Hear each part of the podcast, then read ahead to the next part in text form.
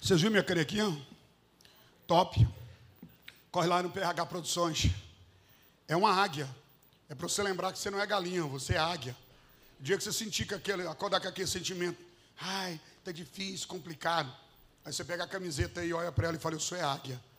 Logo de manhã já pega uma canequinha, põe logo o seu chazinho aí, seu cafezinho, já vai lá na frente do espelho, dá aquele golão e diga assim, eu sou é águia. Amém? Vou ficar de galinheiro ciscando, comendo minhoca, não, moço. Eu vou é para alto voo. Quem é águia aí, dá uma glória a Deus. O símbolo do projetando é justamente isso, é uma águia, né? Ela está aí para pousar no mais alto lugar. É o ato profético nosso para a vida de vocês. Deus é fiel? Final de semana foi tremendo, na semana inteira. Eu tive viajando nas igrejas aí. Deus fez tanto, tanta cura, libertação, restauração, irmãos, foi impactante. E depois de tudo que nós passou, foi a primeira viagem longa que nós fizemos, né? Confesso para os irmãos que foi desafio, hein?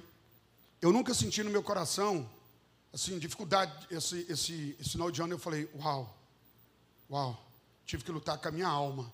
Falei, ô oh, alma cretina, sai fora. Mas foi, e Deus honrou tanto que Ele falou para mim, vai, eu vou te mostrar o que vou fazer.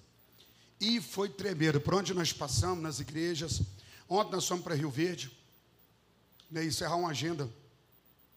Aí eu saí de lá com outra agenda para o ano que vem. E foi tão lindo, Deus fez tanto milagre ontem, tanta cura, tanta libertação, pessoas colocando pedra para fora. Foi, o pessoal ficou impactado, manifestou uma legião lá de Beuzebu. Menino, pensa um capeta furioso. Ele deu uma cabeçada que você pega na minha boca e eu ia estar tá falando fofo. Nem podendo pregar hoje. Foi briga, o trem foi feio. Ainda bem que o pastor Luiz estava lá comigo para rolar com o bicho, que os irmãos ficaram meio assustados, mas Deus fez na vida do pessoal lá, foi tremendo, foi muito milagre, muita bênção. Chegamos, né? Hoje pela manhã já tivemos nossa ministração, né? E Deus fez muito agora. Quero partilhar com você, porque hoje é a noite de Santa Ceia. E deixa eu falar para você.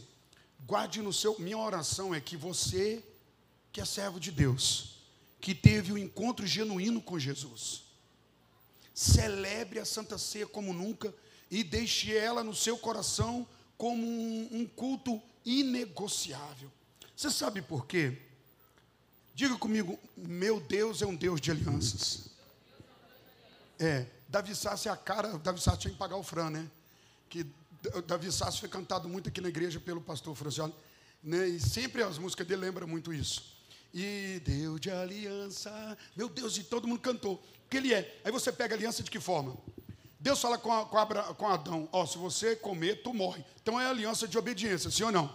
Se, tá aí. Adão desobedeceu problema.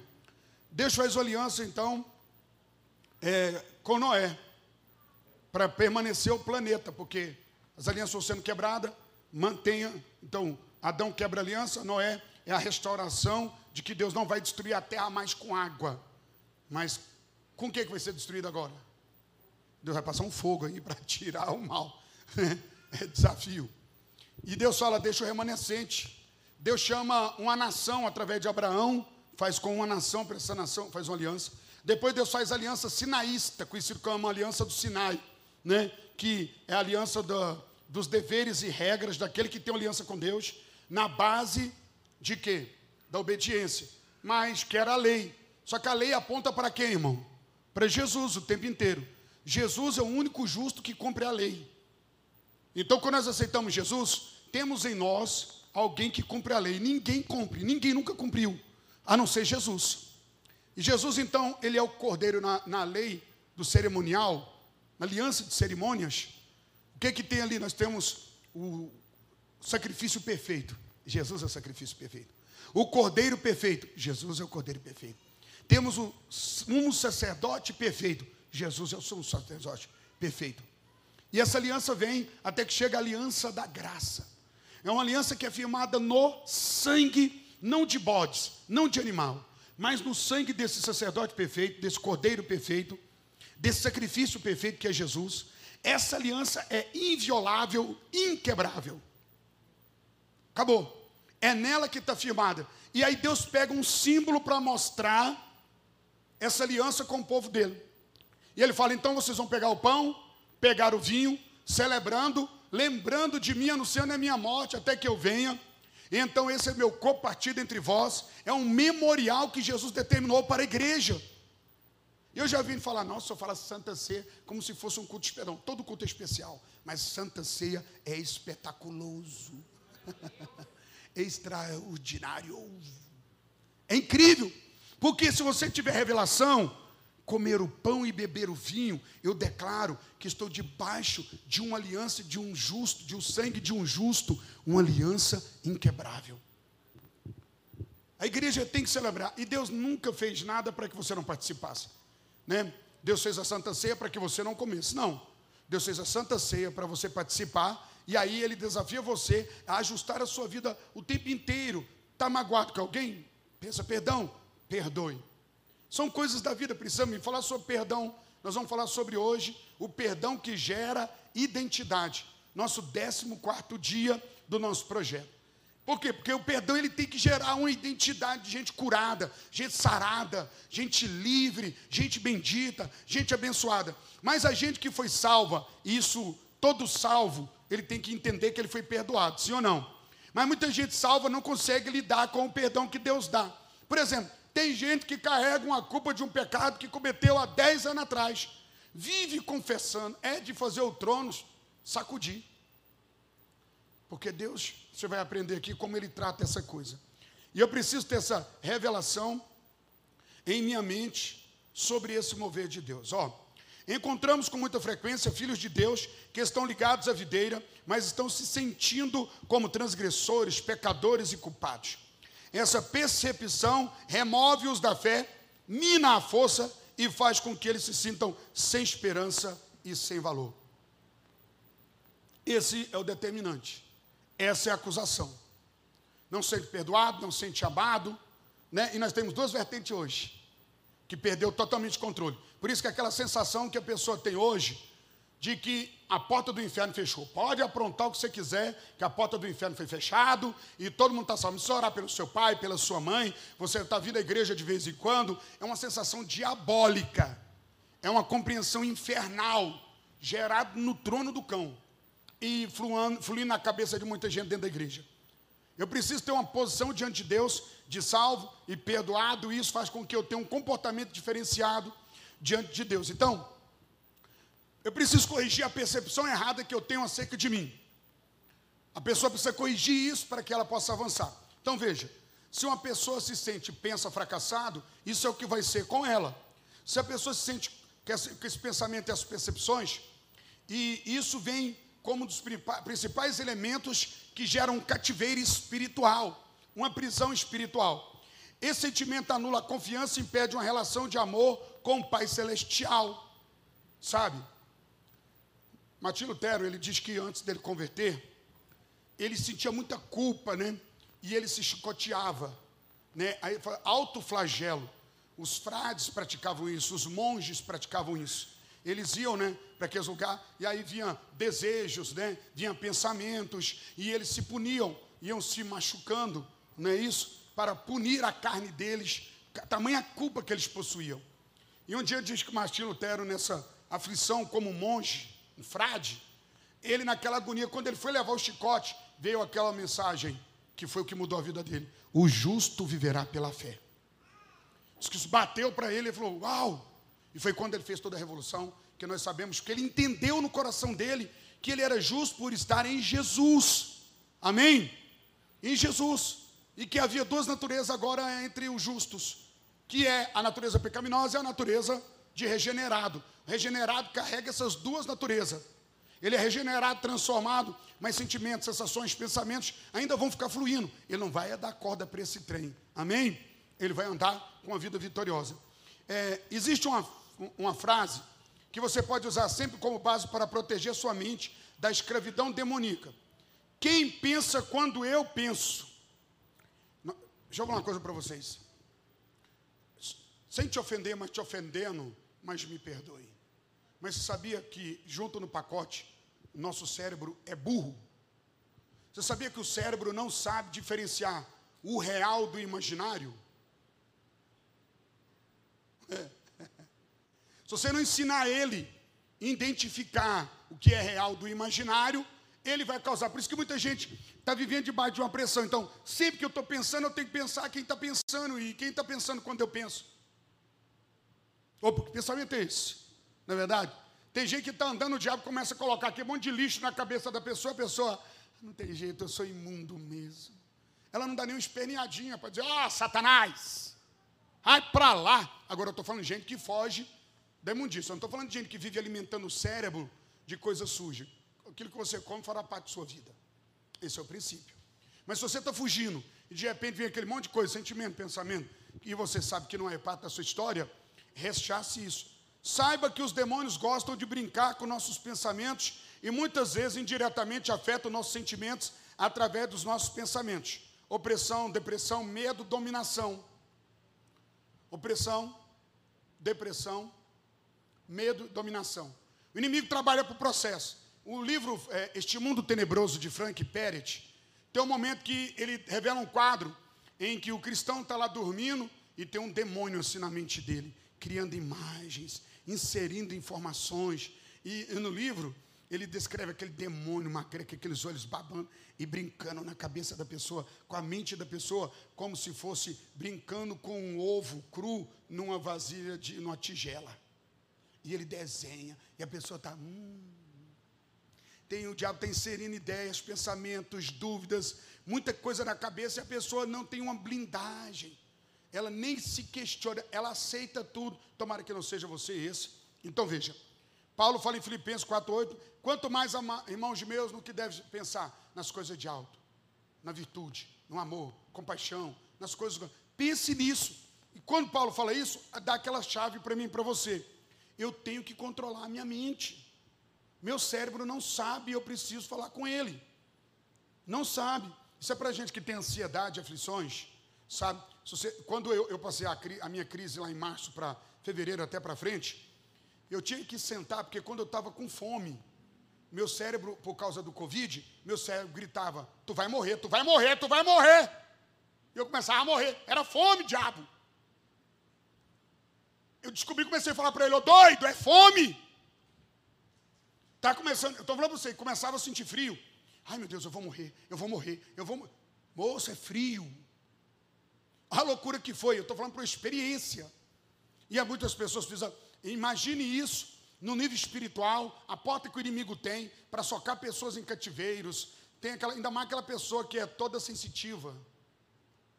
Eu estou sentindo. E só sente ruim, moço. Eu vi um meme uma vez, um cara falando assim, pelo amor de Deus, eu vou sair de casa, minha mãe fala, não sai não, estou sentindo que uma coisa ruim vai acontecer. Ele falou, mãe, a senhora podia falar, podia sentir que eu ia ganhar dinheiro, sentir que eu ia ficar famoso, mas por que, que só sente coisa ruim? é um alerta, não é verdade? Poxa, por que, que só sente coisa ruim? Só sente, nossa, eu estou sentindo, sim, que sentimos. Como é que você se move no mundo do espírito com a base de sentir? Nós vamos aprender uma coisa legal aqui, veja só. Como você lida com as falhas do passado? Né? A gente está falando que eu estou lidando aqui com gente, vamos dizer que falhou, uma falha, aquele gente que está carregando uma farda de um fa, o fardo de uma falha cometida há muito tempo atrás. Já passou pelo sangue, já se batizou, fez culto libertar e continua querendo resolver uma coisa que já está resolvida em Deus. Precisa de ter fé para compreender o processo do perdão de Deus. Não diferente, estou falando diferente da, da geração que está hoje, como eu disse, que achou que a porta do ferro está fechado, e a pessoa está naquela graça na base do seguinte: eu posso fazer o que for, Deus me perdoa, Deus me ama. Segura essa. O inferno está cheio de gente que Deus ama, que Deus amou. Mas a resposta é: ele veio para todo aquele que nele crê. Ao crer, eu dou crédito ao que ele diz. Ele diz: adultério é morte, então eu não vou. Ele diz: prostituição é morte, então eu não vou. Ele está dizendo: vício destrói, então eu não vou. Eu creio nele, sim ou não? Se eu creio em alguém, o que ele me diz tem valor e me conduz, sim ou não? Aí o pessoal está fazendo uma confusão velha maluca, mas eu estou tratando aqui nesse primeiro momento de gente que cometeu pecado, que está com essa luta, mas também você pode falar, pastor, e eu? Talvez a pessoa teve um escorregão ontem, essa madrugada, caiu essa semana, vai se vir a mesma coisa, porque o que deve acontecer, como eu vou lidar com essas coisas? Minha grande preocupação é quem está há muito tempo carregando um pecado que Cristo já perdoou. A pessoa está num cativeiro, numa prisão que Cristo já destruiu. Olha só. Primeiro passo é arrepender e confessar. Sabe, irmãos, João Batista chegou um momento e disse assim: ó, e de produzir frutos dignos de arrependimento. Vai lá produzir fruto digno de arrependimento. Vai lá e produza frutos dignos de arrependimento. Cometeu um erro? Sim. Então qual é? Eu me arrependo e os frutos desse arrependimento eles são vistos. Não é verdade? Eu mudei, fui transformado. E agora arrependido eu vivo diferente do que eu era antes. Eu não mais pratico aquilo que era ofensa, eu fujo disso, porque eu descobri que isso ofende. Então veja só, não tente justificar, esconder ou negar os pecados. E sim concordar que a palavra de Deus afirma que somos pecadores e que alcançamos perdão unicamente através de Jesus Cristo. Sabe, eu estava contando a história aqui, ela vem mais para frente um pouquinho. Veja, a morte de Jesus tornou possível que o propósito do perdão se cumprisse em nossa vida. Jesus morreu para que eu me tornasse justo. O que significa a morte de Jesus? Aquele que pecar, haverá uma punição para aquele que peca, sim ou não? E Deus fez o quê? E descarregou a punição do pecador, do pecado que tinha que ser sobre o pecador, em cima de seu filho Jesus. Então, por isso que a Bíblia diz que o castigo que nos traz a paz estava sobre ele. Jesus foi castigado para que fôssemos perdoados. Esse é o efeito da morte vicária de Jesus, substituta. A morte era minha, o castigo era meu. Ele morreu, assumiu o castigo por mim. E isso me torna justo. Quando Deus olha para mim e para você, ele vê o sangue do filho dele sobre nós. Quando Deus olha do céu para mim para você, Ele deve ver o Filho dele em nós. Por isso que a Bíblia diz: vestindo-vos de Cristo, vestindo-vos do Senhor. Eu estou revestido dele. Quando Deus olha, eu digo, Senhor Deus, o Hamilton me chama. Quando ele olha, ele me vê coberto com o sangue de Jesus. E aí não tenho dívida para com Deus. Foi pago. E aí é que é o grande segredo. Deus não põe nada debaixo do tapete. Ah, eu gosto tanto do Hamilton que o pecado dele eu vou pôr debaixo do. O pecado ofende a natureza justa de Deus. A natureza justa de Deus requer justiça do pecado praticado.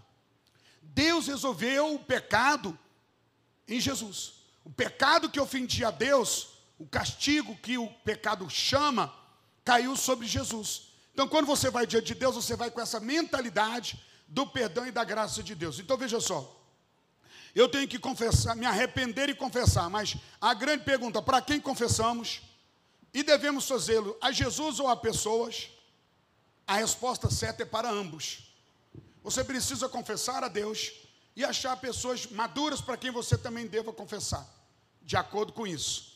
E aqui entra a experiência. Eu tinha um amado irmão que congregava conosco, mas me deu uma dor de cabeça. Sangue de Jesus tem poder. Ele era um líder, foi formado pastor aqui, mas ele virou um rival. Moço, o homem foi treinado por mim, treinei, virou o homem de Deus aqui, dom de libertação, e ele ficou grandão, enorme, e eu provocava a vida dele. Ele tinha uma peleja comigo, e um dia nós foi passear em um lugar aí, a gente junto, e tinha muita gente. Moço, esse homem me provocou, irritou, e ele me tirava do sério, ele desafiava, ele me diminuía, e foi, foi ficando feio no, no, no grupo que a gente estava. Aquele clima foi ficando, eu falei, cara, está virando mau testemunho. E eu peguei e falei assim, ó, chamei ele para conversar, e falei, meu irmão, essa coisa está ruim, está tendo rivalidade. Você não me respeita, não me honra, não tem nada. Quero bajulação, não. Mas eu estou num lugar e você chegou aqui, quando você chegou, estava. Eu nunca te maltratei, que negócio. É, a gente precisa ter calma, né? Resolver as coisas. Falei, então nós vamos subir, pedir perdão para o pessoal. Eu vou pedir perdão, você pede. A gente segue a festa. Ele, beleza. Irmãos, nós subimos, reunimos todo mundo na hora do almoço. E aí eu falei, irmãos, eu quero pedir aqui, falar para vocês, está uma situação chata entre eu e o meu irmão aqui. Está tendo uma peleja, uma coisa aqui, e eu quero pedir perdão, meu irmão, por isso, não quero que isso aconteça, quero te abençoar. Ele fez assim, ó. Amém. Graças a Deus.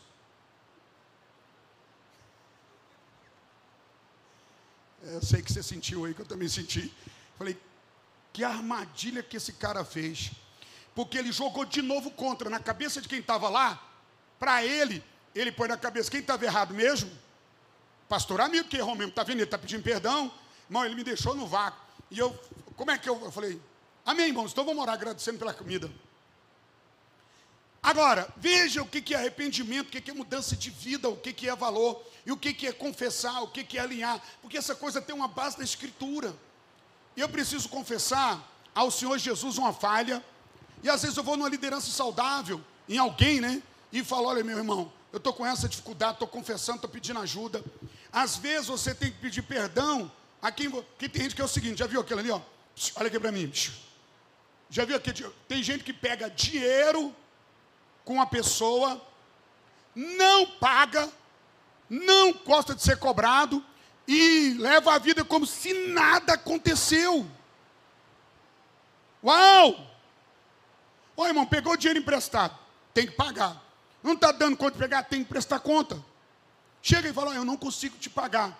Você pode dividir em 600 parcelas de 50 centavos? Mas você foi lá e prestou conta, sim ou não?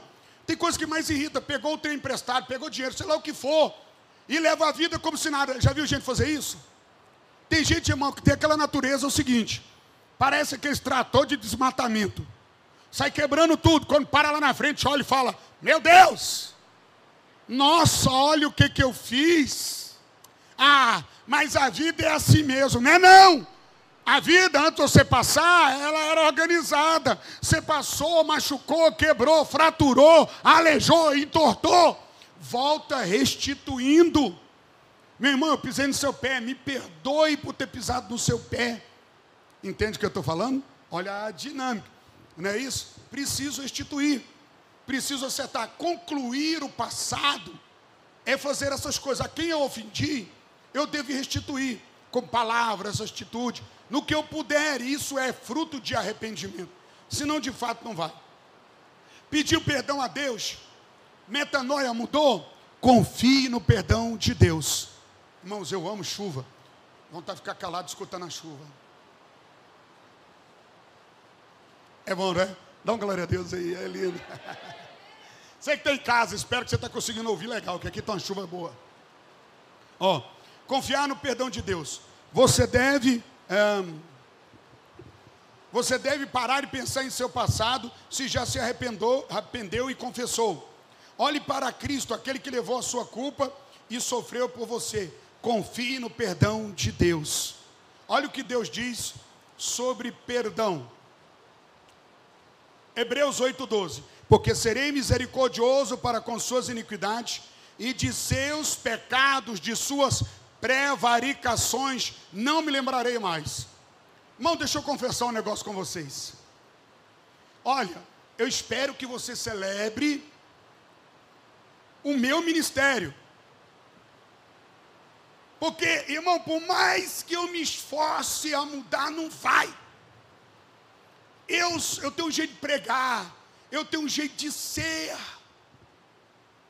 E se Deus te pôs aqui comigo, mano, dá glória e fique em paz, porque não há. Às vezes eu desço do altar confessando aqui, e eu fico em crise, sabe? Eu falo, mas Deus, que coisa é essa?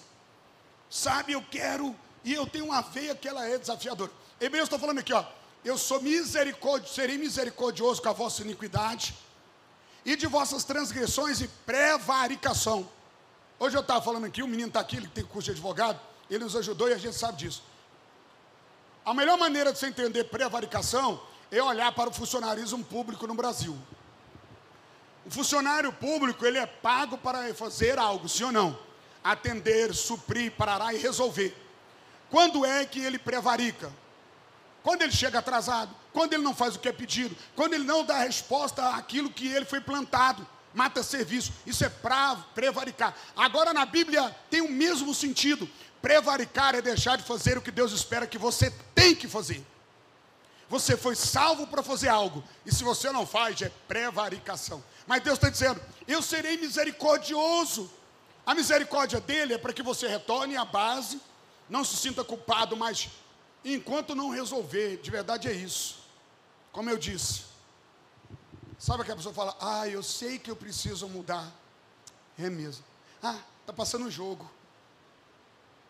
Ah, eu sei que eu preciso de fazer algo. Ah, deixa eu sentar um pouco. Não é isso. O arrependimento ele faz com que você caminhe novo. Miqueias, capítulo 7, versículo 18 e 19. Quem, ó Deus, é semelhante a ti, que perdoa a iniquidade que te esquece, da rebelião do restante da tua herança? Olha a pergunta do, do profeta: não tem ninguém semelhante a Deus. Esse Deus que perdoa a iniquidade e deixa para lá a rebelião da tua herança. O Senhor não retém a sua ira para sempre. Diga assim, ó, faz assim, ó. Ufa! É bom saber essas coisas, né? Que Deus não fique irado para sempre. Deus não segura a ira dele para sempre. Porque tem prazer na bondade. Tornará a piedade de nós. Subjugará as nossas iniquidades. Lançará todos os nossos pecados na profundeza do mar. Quando você confessa um pecado para Deus, Deus pega aquele pecado e faz assim, ó. Nas profundezas do mar. Vamos lá, vamos lá. Quem aqui sabe qual é a parte mais profunda do oceano? Me ajuda aí. Hã? Professor sabe, ele está esquecido, ele sabe. Chama-se Fossas Marianas. É o lugar mais profundo, ninguém consegue chegar lá. Tem um doido agora que está indo, né? O Avatar, aquele criador daquele filme lá mas a pressão, ninguém consegue chegar naquele lugar, é profundo. Isso é que o, que o profeta está dizendo. Ele pega nosso pecado e coloca no mais profundo do mar. O pecado confessado. Eu me arrependi, eu estou confessando. Deus pega esse pecado, seja o que for. Quando você arrepende, confessa. Deus pega e coloca no mais profundo. Diz é, Betsy né? Ela escreve dizendo assim: ó, Deus pega nosso pecado e coloca no mais profundo do oceano e coloca uma placa: é proibido pescar. Deus não quer que você resgate o seu o pecado cometido e confessado. Ele quer esquecer, anular. Veja, é impossível recuperar esse pecado, é o que Deus deseja, sabe? Deixa eu adiantar aqui. Como é que eu vou curar, receber esse perdão? Olhe pela, para a verdade da palavra. Irmão, para de de definir sua vida espiritual na base dos sentimentos.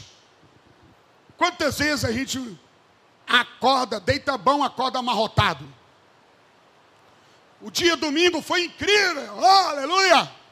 Levantou na segunda-feira, mal. Terça-feira foi um dia incrível, deitou maravilhoso.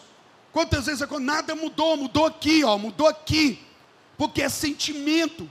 Como é que você quer relacionar-se com Deus na base do que você está sentindo?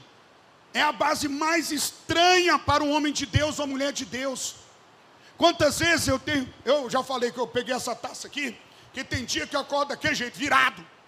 Eu já vou chegar lá em frente do espelho, menino. Sou é águia, irmão, sai fora. Não importa para mim o que eu estou sentindo, não.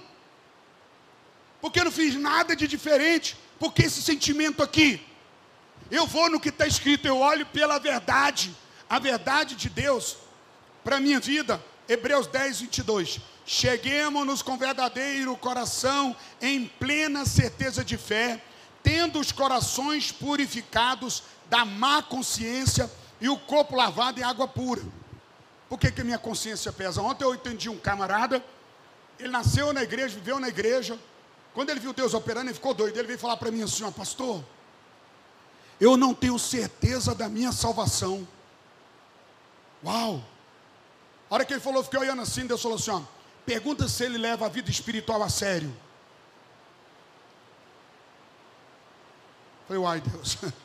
Eu vou perguntar. Você leva a vida espiritual a sério? Graças a Deus ele estava honesto. Ele estava desnudo. Estava entregue. Ele falou: então nunca terá convicção. Você entende isso? Moça, a pessoa levanta aqui, cai levanta aqui. Se a pessoa não tem uma condução espiritual, a consciência dela está transtornada, sim ou não? A mensagem de hoje é para alertar ambas as pessoas na seguinte questão: Mano, se você tem andado reto, passado, fugido do pecado, como a Bíblia diz, foge do pecado, guerreando e vem guerra em cima de você, fique em paz e declare a palavra, e não importa com o sentimento. Mas é claro que uma pessoa que está no adultério, ela não vai ter paz. É como alguém disse, e foi verdade. Tem que parar de pregar para algumas pessoas que Deus ama, que Deus é. Tem que pegar para essa pessoa, meu filho, a porta do inferno está aí pertinho de você. Abre o olho, senão tu desce. Porque senão a pessoa acaba de sair do adultério lá no motel, entra no carro, liga o rádio, ele está todo atribulado porque ele cometeu pecado, ele errou, roubou, fez um inferno, e ele está naquela agonia. Aí entra aquela mensagem coach: Você é o melhor.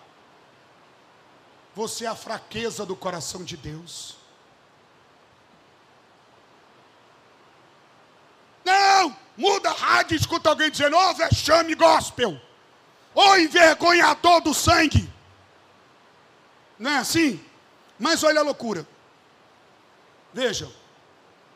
Devemos chegar com a consciência lavada. Portanto, se alguém está em Cristo, é nova criatura. Viver um novo de Deus. Assuma a sua identidade de perdoado, que ela é desenhada dessa maneira aqui, ó. Quem é? Acreditar que fomos criados e chamados por Deus, sim ou não? Fui criado e chamado por Deus, como o Salmo 139 diz: Eu te louvarei, porque de um modo assombroso e tão maravilhoso fui feito. Maravilhosas são as tuas obras, e a minha alma o sabe muito bem. Só quem tem um coração perdoado, sentiu o chamado de Deus, celebra isso. Desenvolva a sua identidade. Você é cuidado pelo Senhor. Veja o que o Senhor diz: Pode uma mulher esquecer de seu filho que cria, que não se compadeça do filho do seu ventre? Aí Deus fala: Sim, eles podem esquecer, porém não me esquecerei de ti. Eis que te gravei na palma de minha mão, os teus muros estão continuamente perante mim. É uma promessa. Deus está dizendo: Eu não me esqueço de você. Eu resolvi gravar você. Eu tenho você o tempo inteiro diante de mim. O perdão que gera identidade é esse. Eu fui perdoado e pelo perdão me tornei filho. E como filho sou, fui criado, chamado. Eu fui estabelecido pelo Senhor. Deus cuida da minha vida. Sabe? Não tem mais condenação para aquele que está em Jesus.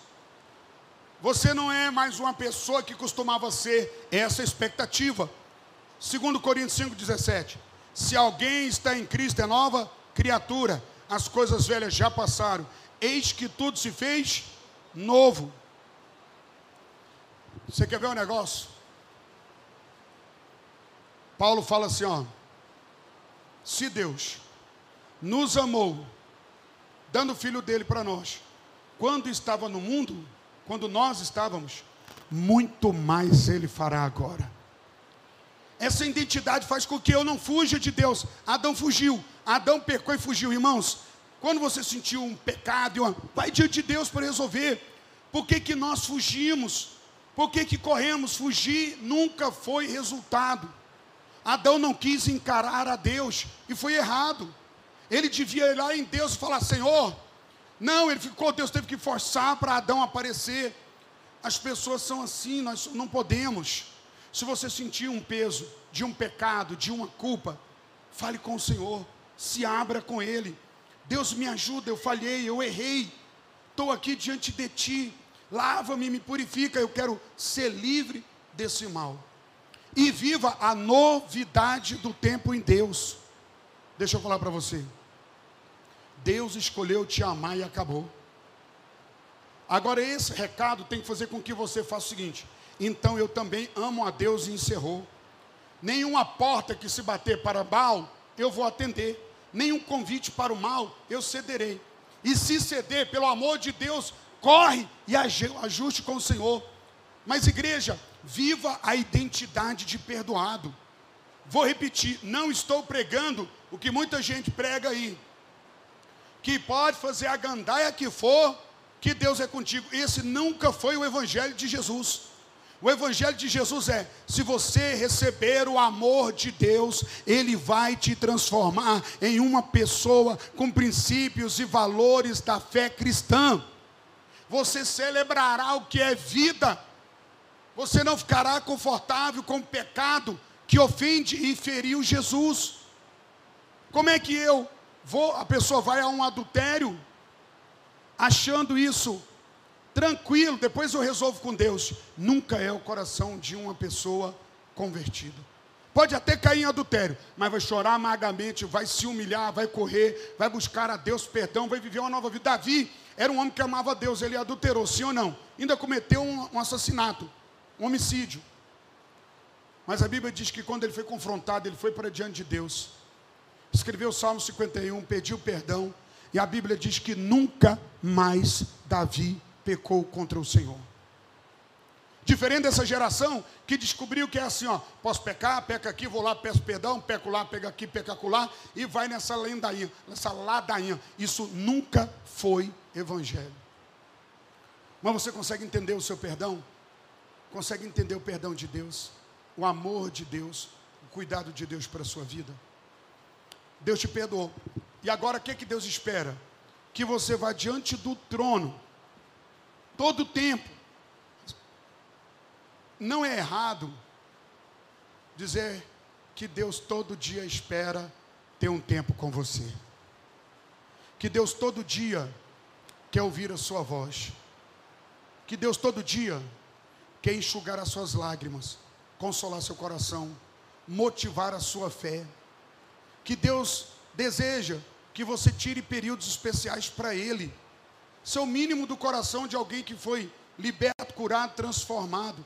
Ter comunhão com Deus. Imagina você esperando reconhecimento, devoção de tempo, dedicação de alguém que você tem feito tão bem para essa pessoa e essa pessoa tem dado tão pouco tempo para você, a gente tende a se ressentir, sim ou não? Por que, que a gente não pensa isso acerca de Deus? Não deixe que a culpa de pecados que Deus já te perdoou te afaste de Deus. Não deixe que o pecado que você cometeu te afaste de Deus. Peça perdão, ajuste e venha falar com o Pai. Curva a sua cabeça. Feche os olhos. Fale com Deus nesse momento sobre essa situação. Escute isso. A sua certeza de que Deus perdoou